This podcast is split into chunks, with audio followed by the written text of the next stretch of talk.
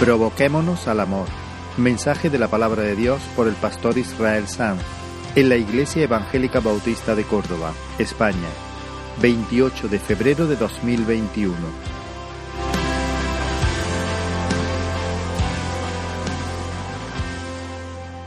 Ahora que vamos a abrir la palabra, espero que cada uno de nuestros corazones pueda estar inclinado a Él y diciéndole, habla Señor, que oye tu siervo.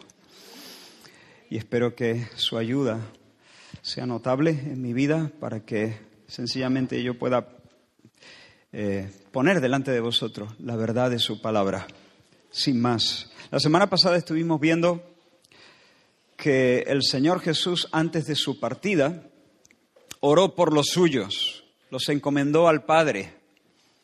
Me voy, Padre, ya me salgo del mundo, pero ellos se quedan, se quedan en el mundo. Y con eso ya está todo dicho. En, en el territorio enemigo, en un lugar hostil. Pero no te ruego que los quites del mundo, le dijo. No te ruego que los, que los saques, te ruego que los guardes del mal. No los saques del incendio, pero que la llama no arda en ellos. Haz, hazlos ignífugos. Líbralos del maligno, líbralos del mal. Y dijimos, hermanos, que el diablo nos ronda como una fiera salvaje, buscando devorarnos. Y el mundo es un laberinto de espejos diseñado por el padre de la mentira para, para influirnos, para desorientarnos, para distraernos, para arruinar nuestro camino al cielo. Y aunque el diablo no ha conseguido erigir a su falso Cristo, que la Biblia llama el inicuo, el hombre de pecado, el anticristo, aunque todavía el diablo no ha conseguido gobernar eh, eh, bajo eh, un sistema totalitario global gobernado por la figura de su falso Cristo, aunque aún eso no se ha producido, el misterio de la iniquidad, como lo llama Pablo, el misterio de la iniquidad ya está presente. Esa levadura satánica llamada maldad está operando. La esencia de la maldad, dijimos, es la anarquía el desprecio de la autoridad de Dios, el rechazo arrogante de su santa ley, la entronización de nuestra voluntad, de nuestros criterios. Es decir, no hay Dios, no reconozco ningún Dios por encima de mí. Y si Dios existe, está para echarme una mano, para ayudarme a cumplir mis sueños. Pero nadie es dueño de mis labios. Yo soy, mis labios son míos, mi vida es mía, mi salud es mía, mi tiempo es mío, mi agenda es mía. Esa es la esencia de la iniquidad, de la maldad. Y en ese ambiente de rebelión, nuestra alma está constantemente bajo la helada de la iniquidad. Vivimos en ese ambiente y la escritura dice que por haberse multiplicado la iniquidad, por haberse multiplicado la maldad, la anomía, la anarquía moral, el amor de muchos se enfriará. Es decir, sobre todo llegando hacia eh, el tiempo antes, previo a la venida del Señor Jesús, muchos apostatarán, se olvidarán de la fe, dejarán de amar al Dios amable, se conformarán al mundo, es decir, se adaptarán, se adaptarán al ambiente, se configurarán de acuerdo a los criterios del mundo. Un mundo que dice, y si vivimos, para nosotros vivimos. Y si, y si, y si no morimos, y si vivimos nada más y que se haga mi voluntad y que venga mi reino. Ese es el mensaje del mundo. Y, ahí Jesús, sabiendo que ellos iban a estar bajo el relente de esa noche, bajo la helada de la maldad, bajo la lluvia radioactiva de la iniquidad, le dice, Padre, guárdalos, presérvalos, preserva a los tuyos al amparo de tu nombre.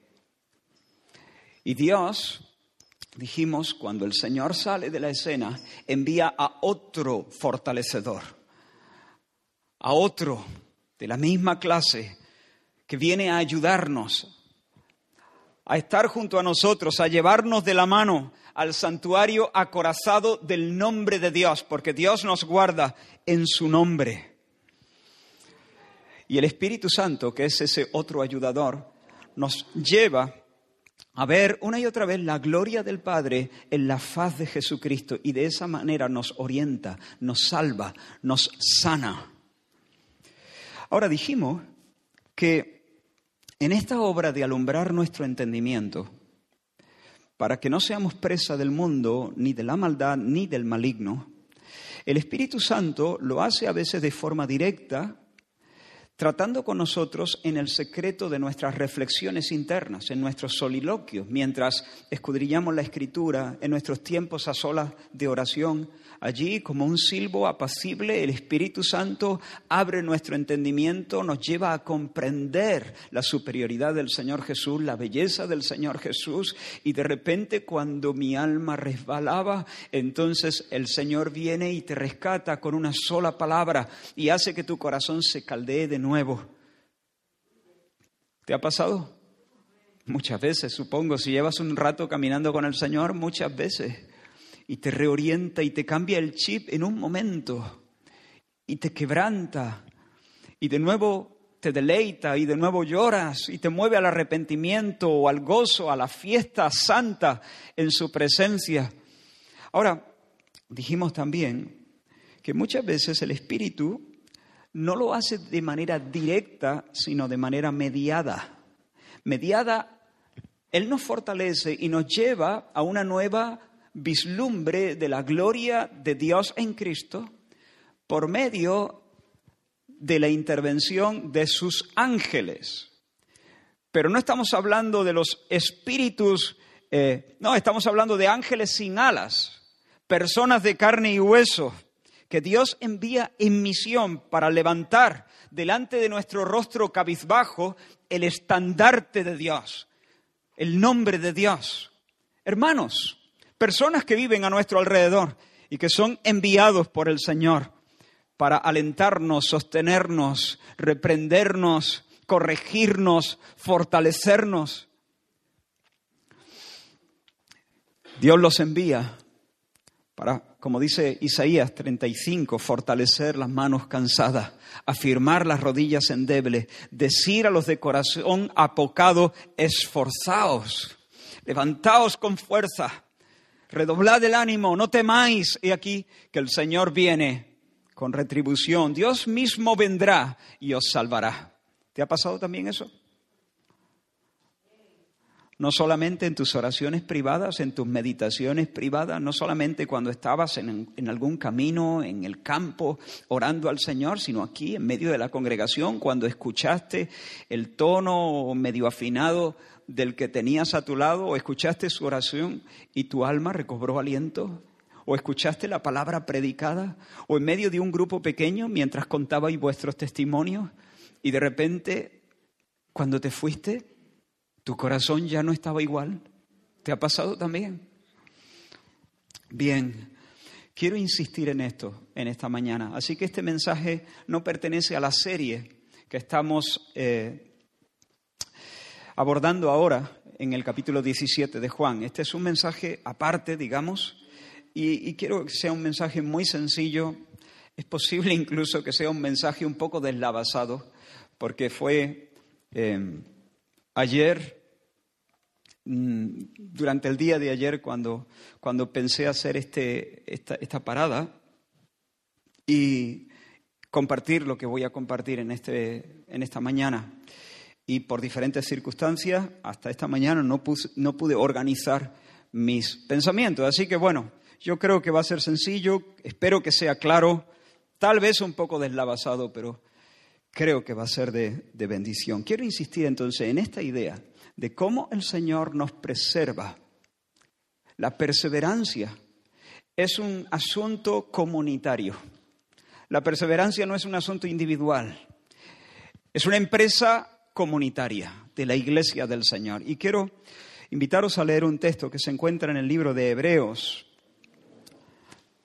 la carta a los Hebreos, el capítulo 10. Hebreos capítulo 10, versículos 24 y 25. Hebreos 10, 24 y 25, un texto muy conocido.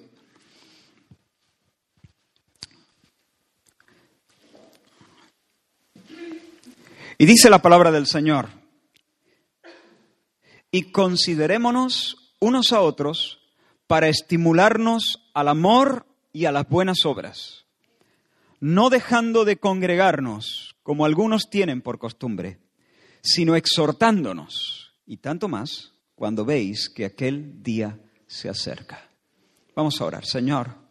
Estamos delante de tu palabra, estamos en medio de tu pueblo, estamos confiando en tu presencia poderosa en medio de nosotros, estamos confiando, Señor, en tu capacidad y no en la nuestra, en tu capacidad para hablar palabras de vida a nuestro corazón, Señor, para mover nuestros corazones, Señor, a ti, para atraernos, Señor, a ti, para impartir vida, Señor.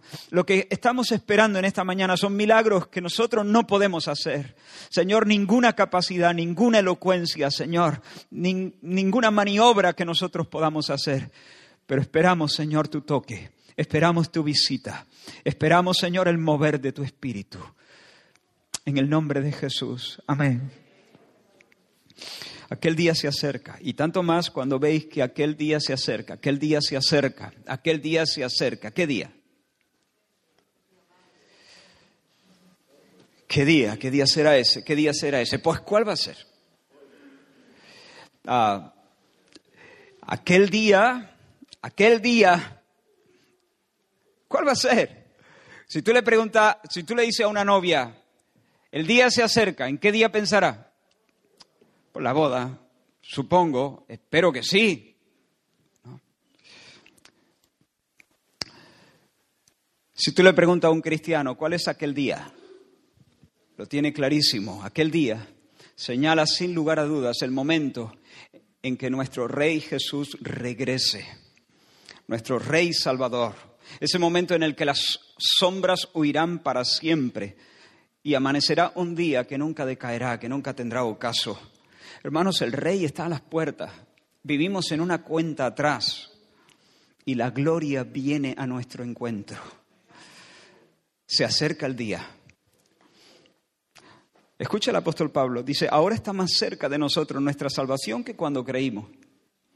La noche está avanzada, Romanos 13, versículos 11 y 12. La noche está avanzada y se acerca el día.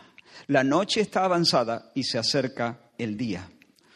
Ahora, si se acerca el día, eso implica, como acabamos de leer, que, que es de noche. Todavía es de noche. Cuando amanezca ya no habrá más peligro pero todavía no ha amanecido. Hasta entonces debemos vigilar, porque en un sentido espiritual, en un sentido escatológico, ahora mismo estamos viviendo en la noche. No somos de la noche, somos del día. Vivimos como de día, pero vivimos en la noche. Está en la hora de los ladrones. Por lo tanto, debemos vigilar. Debemos ser cautos. Y en medio de la noche no solamente debemos considerar al Señor, en, el texto que hemos leído, nuestro texto base, el escritor de Hebreos anima a los hermanos a acercarse al Señor en plena certidumbre de fe. Anima a los hermanos a mantener sin fluctuar la profesión de su esperanza. Es decir, considera al Señor Jesucristo y pon tu fe en Él. Considera al Señor Jesucristo y ancla tu esperanza en su nombre y en su promesa. Sí, tenemos que poner nuestros ojos en Jesús, autor y consumador de nuestra fe, pero también nos dice que debemos mirar a alguien más. No solo considerar a Jesús, debemos considerar al hermano. En medio de la noche dice, y considerémonos unos a otros para estimularnos al amor y a las buenas obras. Es tu responsabilidad y la mía vigilar no solamente por tu propio corazón, sino vigilar por el corazón del que tienes a tu lado. El corazón de los peregrinos que te acompañan, de los que esperan que llegue aquel día. Debemos considerarnos, esa palabra es, significa en el griego, es, es una palabra enfática. No es simplemente mirarnos, darnos cuenta de que hay alguien más por aquí. No, no, no. Es mirar con atención, es considerar con cuidado, reflexionar, comprender y tomar nota. En otras palabras, atalayar. Atalayemos sobre el corazón de nuestro hermano. Vigila no solamente el tuyo propio, sino también el de los otros. Nos debemos unos a otros. Ahora, no para vigilar nuestra conducta, la conducta es importante, hermano, pero no, no, no tanto para vigilar nuestra conducta, porque si empezamos a centrar nuestra atención en nuestra conducta, vamos a terminar como un, grupo de alcahuetas, de alcahuetes, de alcahuetas, cotilla, legalistas, francotiradores, que estamos a la casa de, de que alguien cometa un error. No, no, no. Donde nosotros ponemos nuestro foco es en provocarnos al amor, empujarnos al amor. El, el, foco no está en la conducta, sino en el amor. Y quiero tomar algunos pensamientos de Agustín de Hipona que estuve meditando esta semana y bendijeron mi corazón. Así que algunas ideas son de él. Un hermano nuestro del siglo IV.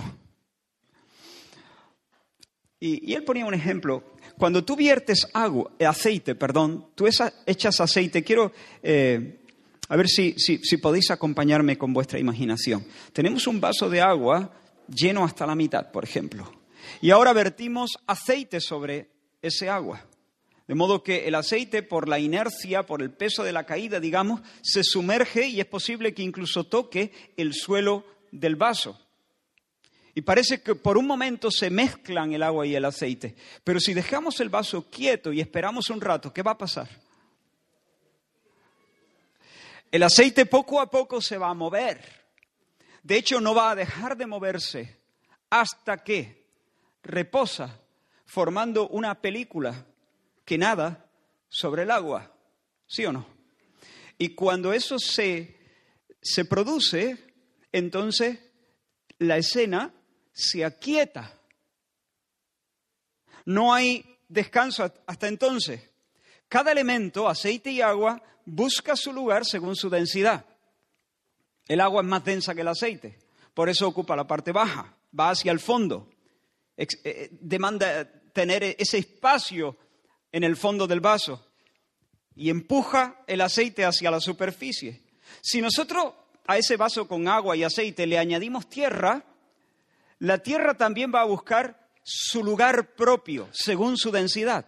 Y por cuanto es más densa, la tierra va a buscar, va a desplazar al agua, va a ocupar el fondo del vaso y quedará de esta manera, tierra abajo, sobre la tierra el agua, sobre el agua el aceite.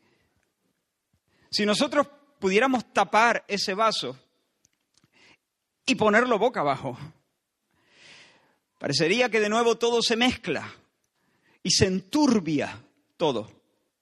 La arena, la tierra que hay ahí, el agua y, el aceite. Pero si lo dejamos quieto ahí durante un buen tiempo, luego eh, eh, se verá nítido una capa de tierra al fondo, un tramo de agua y sobre el agua el aceite. Hermanos, si cada elemento siempre está buscando su, lugar según el peso, o bueno, según la, la densidad. Si no hay orden, no hay quietud. Sin orden no hay quietud. Mientras que enseguida que, yo, que uno echa el aceite, hay inquietud dentro del vaso. El aceite se mueve, se mueve. Pero cuando se ordena, cuando el agua y el aceite, cuando el agua, el aceite y la tierra se ordenan según su densidad, rip. Eso es lo que dicen los, las lápidas, ¿no? Rip, descansan en paz. Eh, eh, eso es lo que sucede, porque se han ordenado. Cada cosa está en su sitio según su densidad descansan en paz. Requiem in ¿no? Algo así, ¿no? Hay una frase de Agustín de Hipona que la he repetido muchas veces y supongo que la voy a seguir repitiendo muchas más, que me fascina porque capta muy bien todo esto. Señor, tú nos has hecho para ti y nuestro corazón está inquieto hasta que no reposa en ti. Tú nos has hecho para ti y nuestro corazón está inquieto hasta que no reposa en ti. Hermanos, la santidad consiste en vivir de acuerdo a un justo sistema de valores. La persona santa, según la Biblia, es la persona que tiene un sistema de valores cabal, justo. Es decir, pone primero lo primero, segundo lo segundo, tercero lo tercero. Ese es un santo. Esa es una persona conforme al carácter de Cristo. Y por cuanto es una persona conforme al carácter de Cristo, entonces tiene descanso y tiene alegría. La santificación, hermanos, ese proceso sobrenatural en el que de la mano del Espíritu Santo vamos siendo conformados a la imagen, al carácter del Señor Jesús, la santificación consiste en ordenar nuestra afectividad. Ya está. Ordenar nuestra afectividad. La realidad nos afecta. Las cosas nos afectan. Se mueven nuestros afectos. Las cosas se nos presentan como valiosas o no. Aquellas que nuestro corazón considera valiosas, entonces las estimamos y nos vamos detrás de ellas. Las buscamos si para, si, para nuestro corazón es algo valioso, en orden a nuestra felicidad, entonces apetecemos esas cosas. Nuestros apetitos se van detrás de eso. Tendemos a eso. Configuramos toda nuestra vida hacia eso. No podemos no hacerlo. Y si es algo que no se presenta a nuestro corazón, a nuestros ojos como valioso, entonces lo rechazamos. Según el grado, somos más o menos indiferentes o huimos con desesperación de aquello. Así que la santificación consiste en que Dios, por el Espíritu Santo, nos ordena. Ordena nuestra afectividad, ordena nuestros, nuestros nuestros afectos, nuestros amores. La vida ética, la ética bíblica, la ética cristiana consiste en eso, vivir con los amores en orden. Vivir con los amores en orden. La persona que tiene los amores desordenados está inquieta siempre, no descansa como el aceite. El aceite cuando se sumerge en el agua por la inercia de la caída no descansa. Hasta que, hasta que reposa sobre el agua, no se queda quieta.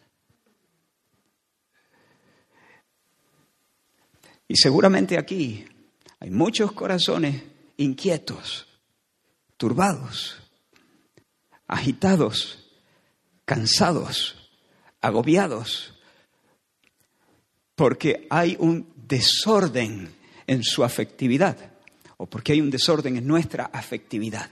En la medida en que nuestros afectos y nuestros amores se ordenan y cada cosa ocupa su lugar, en esa medida experimentamos descanso, satisfacción y alegría, paz, el shalom de Dios.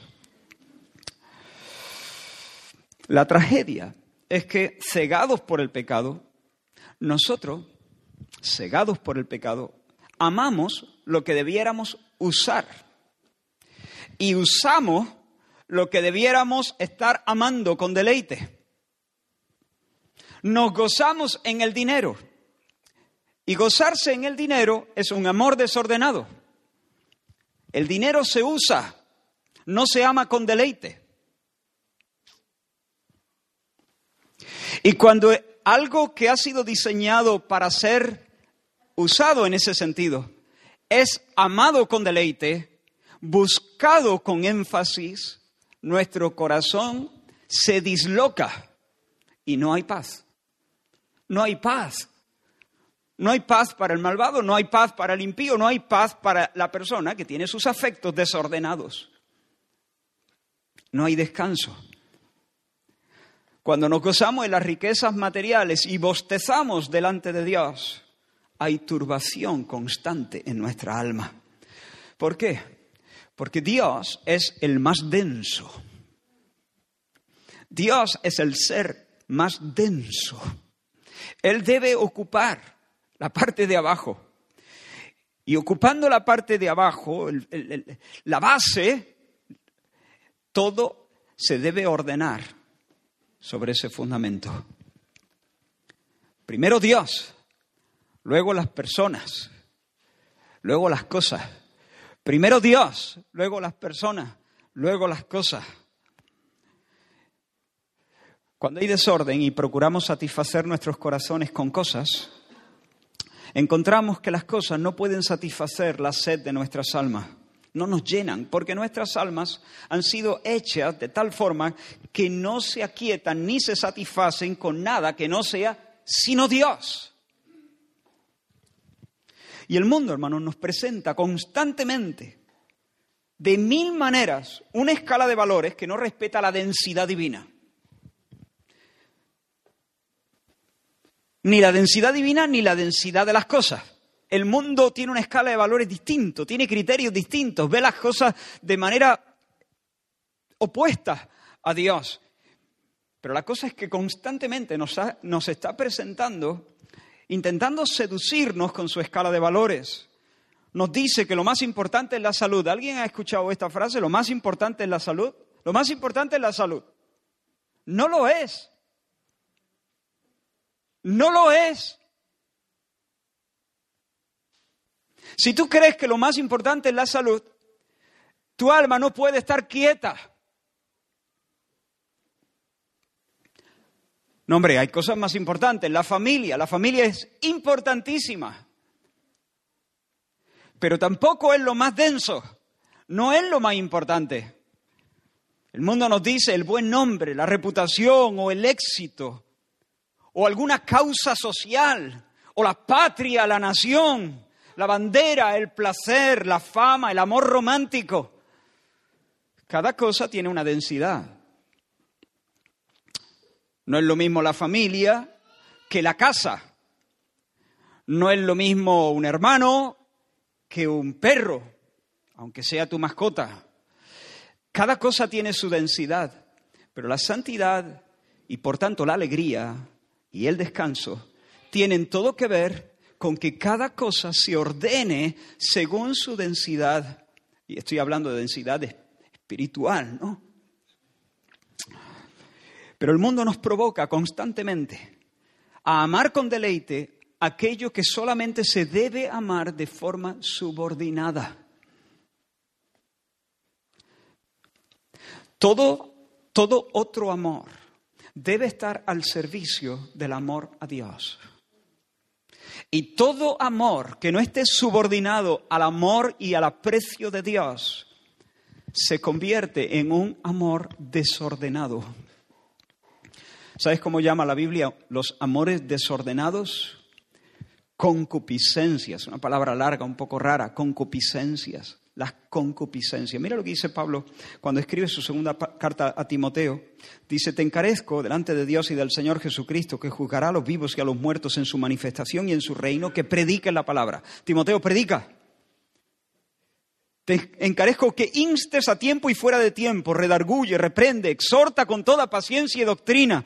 Predica, Timoteo, porque vendrá tiempo cuando no sufrirán, la, no, no, no soportarán la sana doctrina, sino que teniendo comezón de oír, picazón de oír, se amontonarán maestros conforme a sus propias concupiscencias, pasiones desordenados, amores desordenados, afectividad desquiciada, y apartarán de la verdad el oído.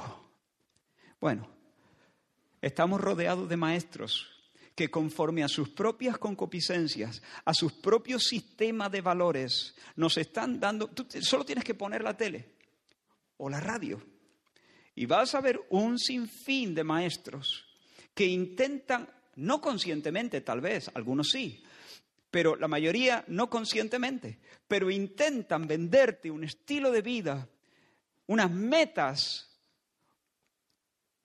que son totalmente contrarias a lo que corresponde a la felicidad de tu alma. Como les escuche esta estrella. Por eso Pablo dice, Timoteo, predica, sea tiempo o no sea tiempo, venga bien o venga mal, te escuchen o no te escuchen, predica, predica, que hay mucha mentira, Timoteo, predica, habla la verdad, porque se amontonarán maestros que estarán hablando de acuerdo a criterios totalmente desordenados. Hermanos, lo que amamos nos define, lo que amamos nos configura. Lo que amamos nos moldea. Lo que amamos imanta nuestra vida. Los que hayáis visto, yo todavía no la he visto, pero sé, sé un poco de qué va. El Señor de los Anillos. ¿Alguien ha visto El Señor de los Anillos? Algunos, ¿no? ¿Recordáis a Gollum? Este fue, parece ser alguien normal, pero ha llegado a ser un monstruo. ¿Por qué? Porque su corazón quedó enganchado a algo que él llama mi tesoro, un anillo, ¿no? Mi tesoro, mi, mi, precioso, ¿no? En inglés, ¿no? Mi tesoro, mi precioso. Y aquello lo configuró, lo deformó, lo atrapó, lo encadenó, lo convirtió en un ser repulsivo, monstruoso, amargado, incapaz de ser feliz.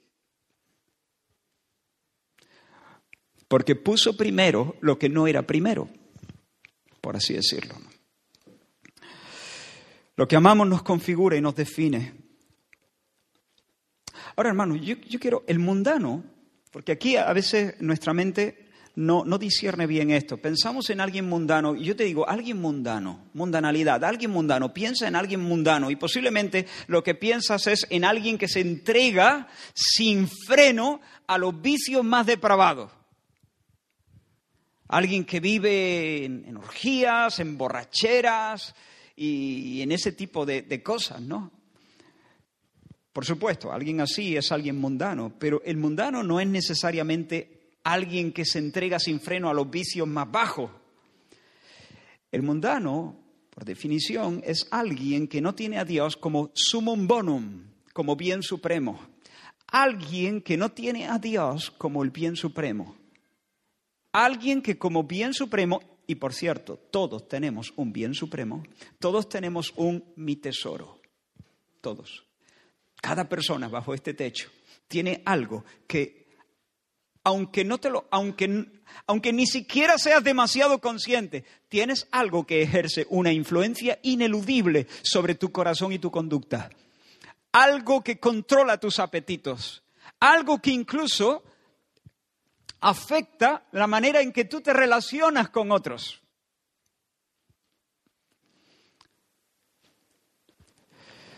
Cuando una persona pone como su meta, como su bien, cuando estamos hablando de un bien, estamos hablando de algo que cuando lo tenemos descansamos. En un sentido, es decir, con otras palabras, que lo estamos buscando per se, por sí mismo, y no como un medio de alcanzar otra cosa ulterior, sino algo que, que es lo más, lo, más alto en la cúspide de mis codicias, de mis ambiciones, ¿no? de mis anhelos. Cuando alguien tiene como bien supremo otra cosa que no sea Dios, otra persona que no sea Dios, es mundano.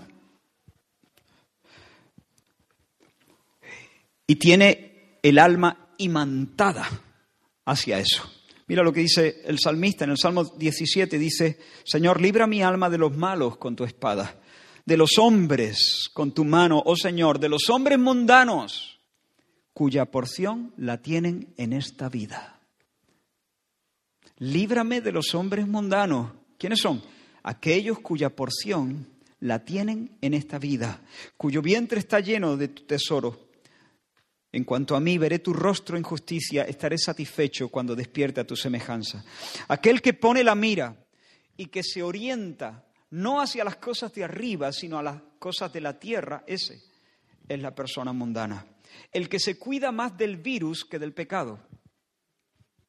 Esa, ese es un corazón mundano. ¿Estoy yo diciendo que no hay que cuidarse del vicio, del virus? No, no lo estoy diciendo. Pero sí estoy diciendo que el que se cuida del virus más que, el que se cuida del pecado, y cada uno que examine su propio corazón, es una persona que está deslizándose por lo que la Biblia llamaría, sí, mundanalidad, alguien mundano. El que provee para sus hijos con más ahínco instrucción académica que la enseñanza en el temor del Señor. Alguien mundano. Porque eso manifiesta que su porción está en esta vida. El padre que da a entender al hijo, quizás no con sus palabras, con sus palabras puede decir lo que quiera, pero con sus acciones, con su rutina, con su forma de, de, moverse, de responder, que el colegio es más importante, por ejemplo, que su caminar con Dios o que la iglesia. Mundano. A ver, yo no estoy diciendo mundano como un insulto. Yo estoy diciendo mundano en el sentido de que perteneces a un sistema, o sea, de que, de que te configuras, de que te conformas, de que te adaptas, de que te amoldas a un sistema que está del revés, que responde a criterios que no son verdaderos, que no resisten el examen de la realidad final, que estás pensando bajo patrones de este presente siglo malo. Esta casa de espejos, diseñada por el padre de la mentira, que es el príncipe de este sistema, y que ha establecido ciertos criterios sencillamente para ocultar la visión de la gloria de Dios. Y hermanos, nos necesitamos. Nos necesitamos, porque la maldad está por todas partes. La noche es fría y amenaza con congelar nuestras almas. Nos necesitamos cerca unos a otros, nos necesitamos cerca. Tú eres importante para el mantenimiento de la llama del fuego que arde en mi pecho. Tú eres importante para mí. Y yo soy importante para ti. Y este momento es importante para nosotros, vital para nosotros. Imagínate que nos sorprende la noche en un llano, en un llano en mitad de la nada. Y la escarcha, una noche fría, la escarcha comienza a mojar nuestra ropa. ¿Cómo crees que intentaríamos hacer frente a esa situación? ¿Ah? apiñados. Apiñados. ¿Cómo crees que amaneceríamos? Hechos un ovillo. ¿Por qué? Porque los 36,5 de tu cuerpo son vitales para mí, especialmente en un llano en mitad de la nada, en medio bajo la helada de la noche. Y el calor mío también es importante porque alimenta tu vida. Si estamos distantes no vamos a poder soportar. Pero si nos hacemos una piña, si nos hacemos un ovillo y nos vamos turnando para dejarle el centro a los que más lo necesitan, los que están en las esquinas pues van pasando hacia el medio, pues la noche no va a ser muy cómoda, pero no nos va a hacer mella. La sobreviviremos sin, sin muchas consecuencias.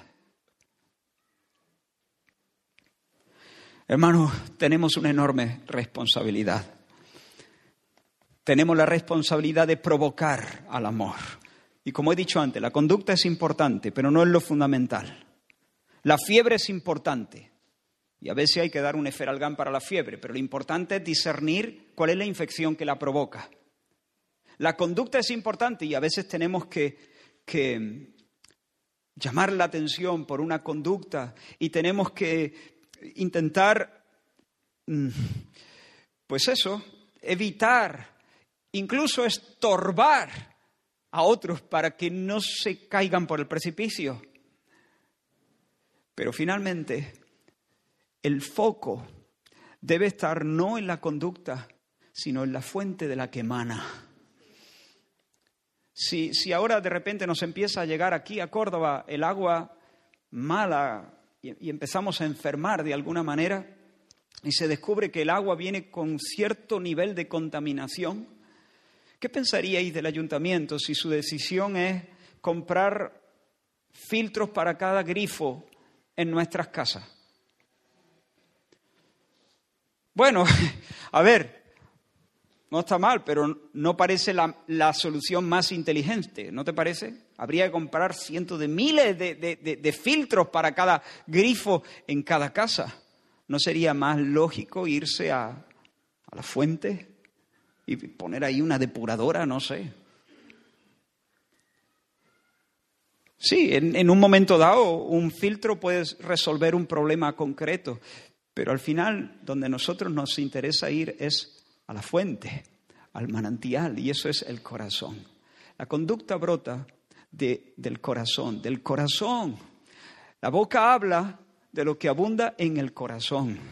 Y lo que hacemos manifiesta realmente la orientación de nuestro corazón. Por eso nosotros nos tenemos que provocar, pero al provocarnos nos provocamos no solamente a venir a la iglesia o a tener nuestro devocional o a participar de este servicio o de la ofrenda o de cualquier otra cosa o a eh, hablar con más eh, empatía eso son conductas, y vuelvo a repetir, son cosas importantes, pero apuntamos a, algo más fundamental, el corazón.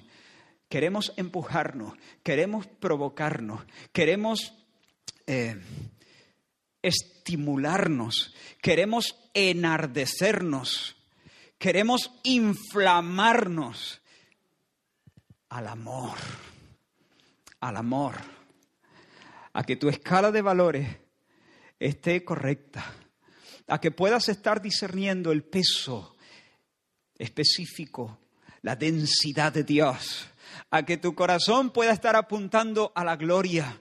Esa, es nuestra, nuestra visión y nuestra responsabilidad. Amén. Esa es, como he dicho, la base de la ética, ordenar los afectos. Hermanos, si los amores están en orden, las tendencias, los apetitos van a estar en orden. Y si los apetitos van, eh, se ordenan, la conducta se ordenará. Como dijo Agustín también, ama y haz lo que quieras. O como dice el salmista, deleítate en el Señor y Él te concederá tus deseos. ¿Me concederá mis deseos? Sí. ¿Por qué? El que se deleita en el Señor tiene deseos santos y el Señor se, se, alegra, se deleita en conceder deseos santos. Si tu corazón está orientado hacia la gloria de Dios y la belleza de su nombre, tus deseos van a estar en orden a tu amor dominante. Tus, tus deseos estarán configurados según tu tesoro. Por eso, deleítate en el Señor y el Señor te concederá tus deseos. No falla. ¿Pero me va a conceder los deseos que tengo ahora mismo? Eso ya es otra cosa. A ver, eso ya es otra cosa. Porque a lo mejor los deseos que tiene ahora mismo están configurados por tu idolatría. No están en orden a un sistema justo de valores.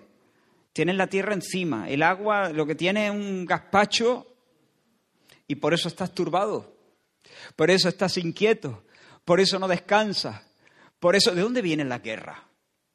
Dice Santiago, ¿de dónde viene la guerra?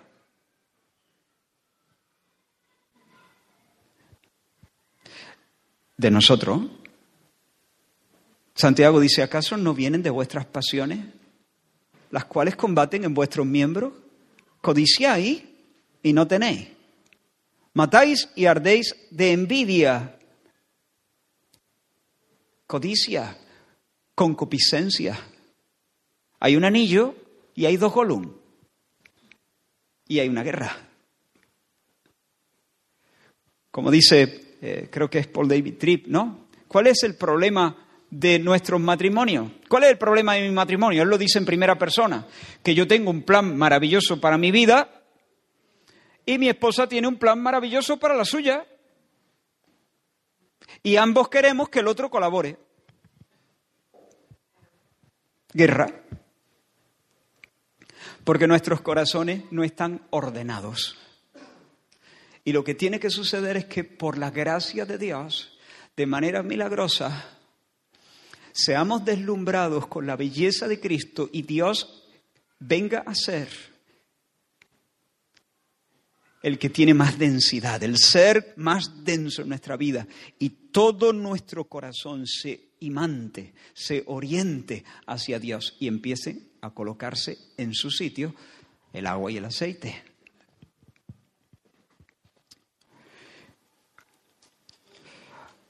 Así que hermanos, Voy a ir cerrando, creo. tenemos una responsabilidad grande. Estamos en medio de este mundo, el diablo nos odia, es muy malo y muy astuto. el Señor Jesús nos ha encomendado al Padre, el Padre y, el Señor Jesús han enviado a su Espíritu a nuestras vidas. Y de esa manera nos está guardando. A veces lo hace en un trato muy directo, pero muchas veces lo hace a través de otros, de otros hermanos. La vida cristiana es una vida en comunidad.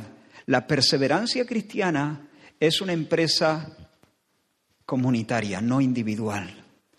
Y en medio de esta noche, en medio de este mundo que nos está lanzando constantemente mensajes para distraernos, para engañarnos, para, eh, para mm, descolocar las cosas, para desordenarnos, necesitamos montar un puesto de guardia, no solamente sobre nuestro corazón, sino sobre el corazón de los otros.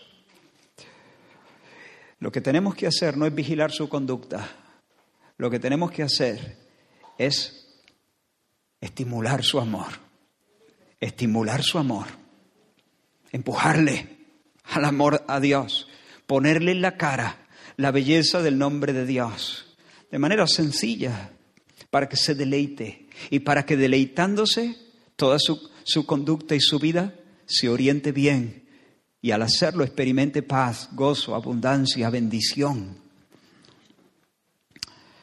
Así que, si tú vas a ser un instrumento en las manos del Señor, para bendecir a tus hermanos, para preservar el calor que el Señor ha puesto en el pecho de ellos, lo primero que tienes que hacer es cultivar tu propio amor por el Señor. Asegúrate de que las cosas están ordenadas en tu corazón. Y si hay algo que está ocupando un lugar que no le corresponde, deséchalo, arráncalo, se llama concupiscencia. Haz morir todas esas cosas Ven delante del Señor una y otra vez. Y yo tengo que hacer lo mismo, venir al Señor una y otra vez y decirle, Señor, que tú seas mi tesoro, que tú seas mi precioso, que tú seas, Señor, el, el, ser más denso, que tú ocupes, Señor, el centro de mi corazón, que tú reines sin rivales en, en mis afectos Así que cultiva tu amor, cultiva tu devoción por Dios. Para eso necesitamos contemplar, contemplar, contemplar, contemplar a Dios. Contemplar a Dios en su palabra por el poder del Espíritu Santo. Contemplar a Dios, contemplar al Padre en Cristo por el poder del Espíritu Santo. El Cristo revelado en las Escrituras. No hay otra vía. Si no contemplas, no te enamoras. Y necesitas enamorarte. Necesitas estar completamente enamorado por el Señor. Seducido por el Señor. Absorto en Dios. Y para eso necesitas contemplar. Tu oración debe ser, abre mis ojos, Señor, abre mis ojos. Muéstrame las maravillas de tu ley, muéstrame las maravillas de tu nombre. Abre mis ojos, Señor, para que yo pueda entender la gloria del Padre en la faz de Jesucristo.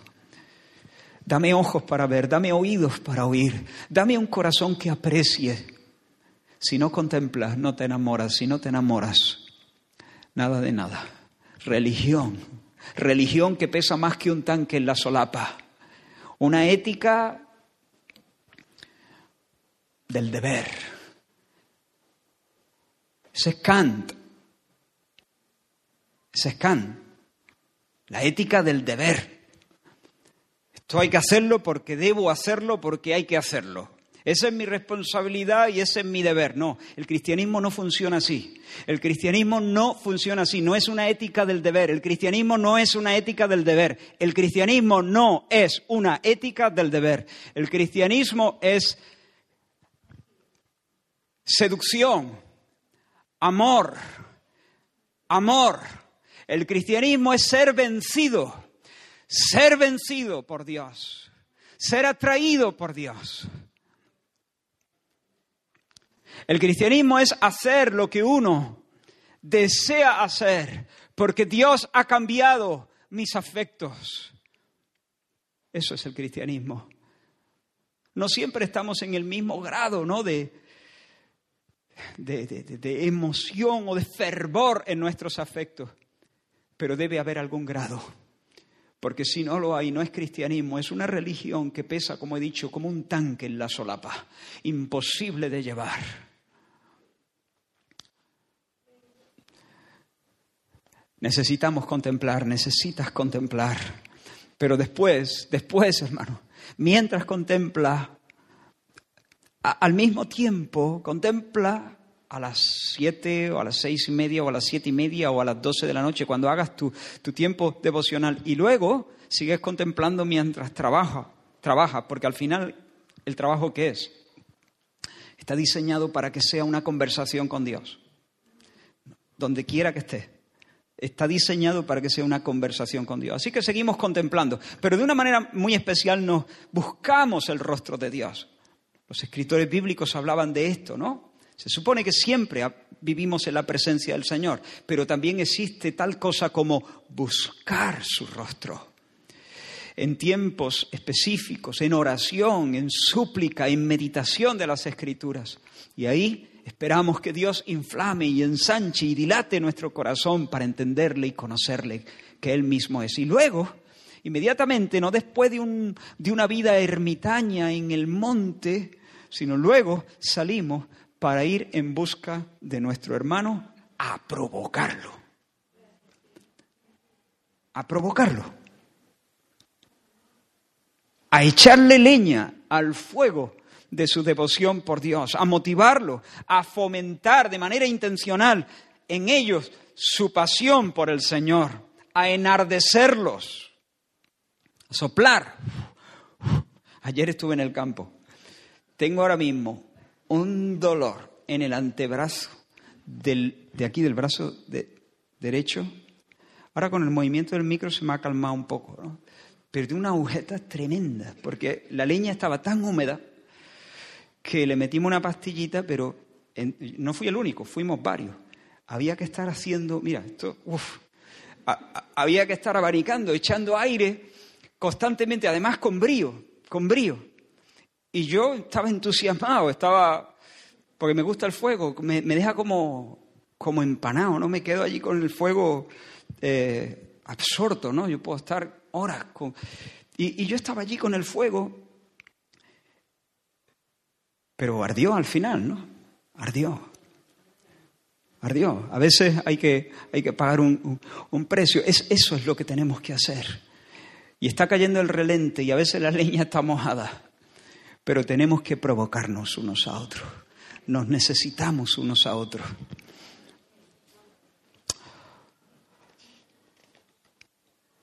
Comunión. Es el acto de compartir, de participar a los demás, lo que Dios nos ha dado a conocer de sí mismo. Y lo que Dios le ha dado a conocer de sí mismo al otro.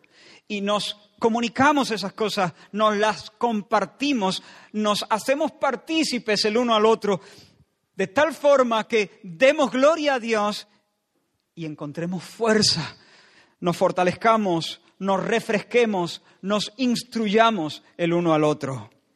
Y ese amor avivado siempre se va a traducir en buenas obras. Dice, para estimularos al amor y a las al servicio, a las buenas obras. ¿Por qué son buenas las buenas obras? Es fácil, porque brotan del amor. Tú puedes hacerle una casa a tu vecino, entera, regalársela. Pero si tú te estás queriéndote lucir, esa no es una buena obra, es una obra muerta. Tu vecino va a estar muy contento. Pero delante de Dios no vale un duro. No eres nada. Como dijo Pablo. Si yo doy mi cuerpo para ser quemado, doy, reparto todos mis bienes para darle de comer a los pobres y no tengo amor, nada soy, de nada me sirve, soy una lata que suena. Las obras buenas son buenas porque nacen de la raíz de la fe y del amor. Y cuando, a base de soplar unos a otros en el nombre del Señor. Vamos en misión los unos a los otros para provocarnos al amor. Y, el, amor arde en nuestros corazones. De ahí no vamos a poder vivir eh, de forma ociosa. Como dice Pedro, si estas cosas están en vosotros y abundan, no os dejarán estar ociosos ni sin fruto. Vamos a estar haciendo obras. Eso va a trascendernos eso se va a derramar hacia la vida de otras personas y se va a derramar en obras buenas. Y cuando hay buenas obras, Dios se alegra y además otros son beneficiados y dan gloria a Dios porque el Señor les da a entender cuál es la fuente de la que manan. Así que ahora sí, ahora ya de verdad voy a terminar.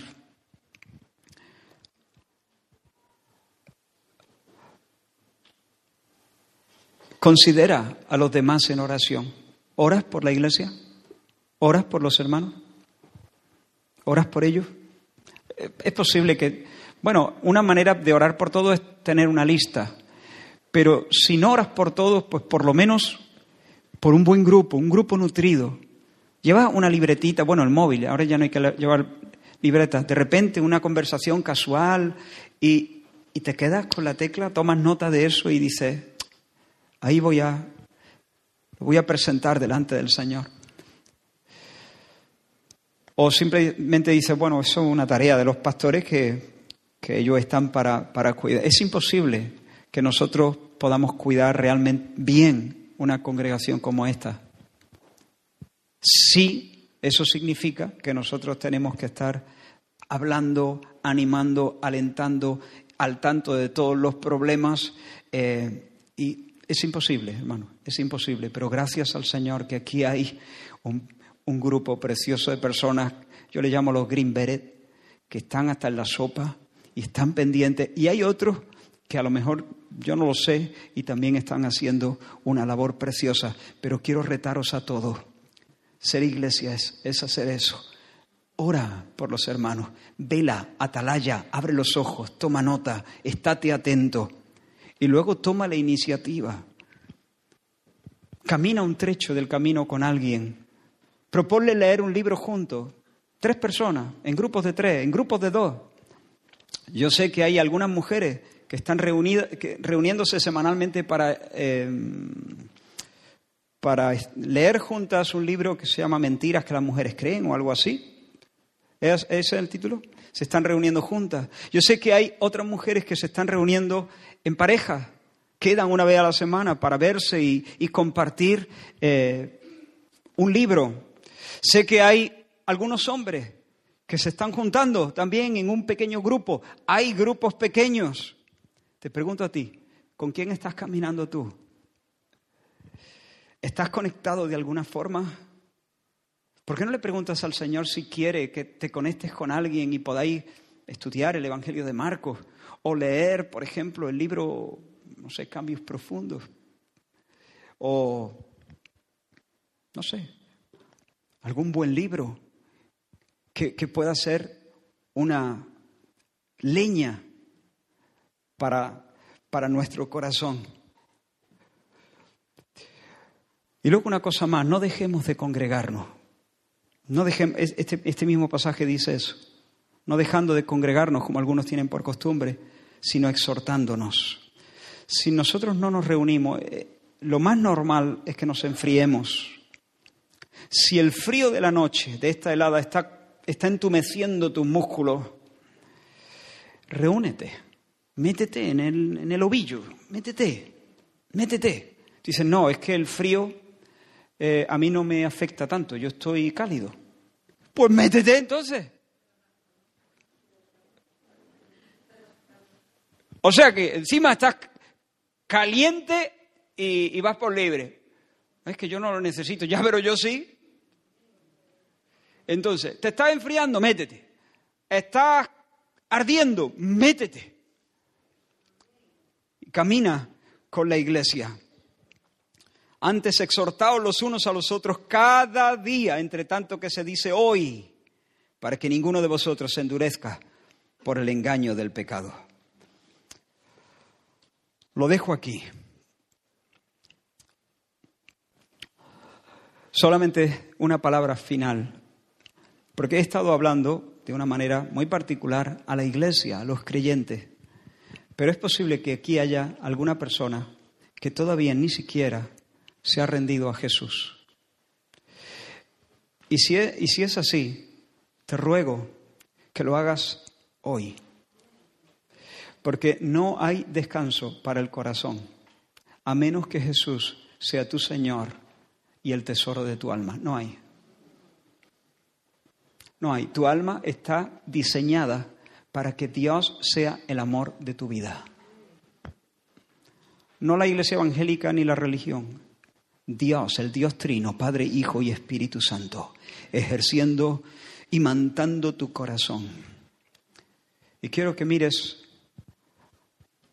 al Dios de amor, donándose para tu salvación en la persona de su Hijo sobre la cruz del Calvario. De tal manera amó Dios al mundo que dio a su Hijo unigénito para que todo aquel que en Él cree no se pierda, mas tenga vida eterna. Y Jesús Jesús dice lo que dijo entonces a sus contemporáneos. Si alguno está, venid a mí, todos los que estáis trabajados y cargados. Venid a mí los que estáis agobiados y hechos polvo. Venid a mí y yo os daré descanso. ¿Y cómo el Señor nos da descanso? Ordenándonos, ordenando nuestra afectividad, conquistándonos, seduciéndonos dándonos ojos para ver la anchura, la longitud, la profundidad y la altura del amor de Dios manifestado en Cristo Jesús, el Cristo de la cruz, muriendo desnudo para comprar el perdón de tus pecados y una herencia que puedas disfrutar por siempre jamás.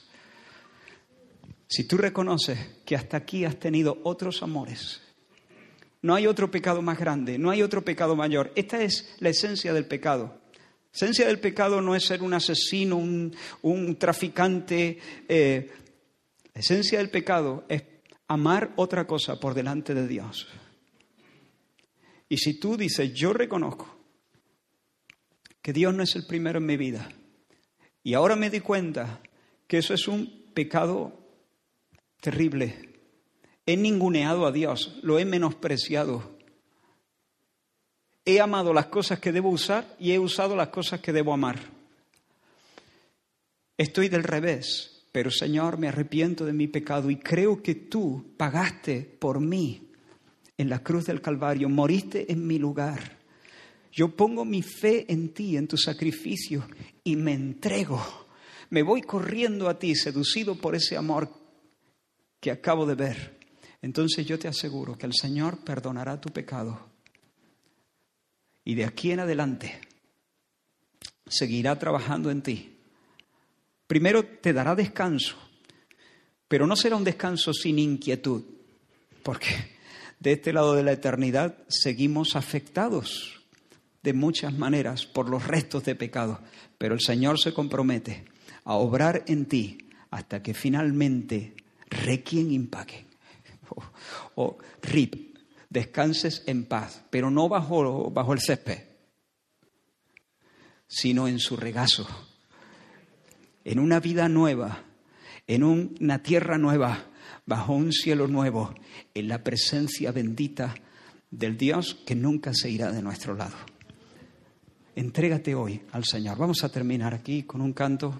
Pero mientras cantamos, ora con tus propias palabras. Dile, Señor, aquí estoy, creo en ti, recíbeme, perdóname, confiesa tu pecado. Si vienen cosas a, a tu mente, confiesa al Señor, creyendo que Él es poderoso para sanarte, para levantarte, para aupar tu corazón, para perdonarte y darte una nueva vida. Gracias, Señor. Da ojos, Señor, en esta mañana para ver. Danos oídos para oír. Señor, a los que ya tú nos has hecho oír tu palabra. Y tu palabra, Señor, nos ha, nos ha cambiado, Señor. Sigue dándonos ojos y oídos para ver y oír. Ensánchanos, Señor, para entender más de tu gloria. Señor, atráenos, atráenos y en pos de ti correremos. En el nombre de Jesús. Amén.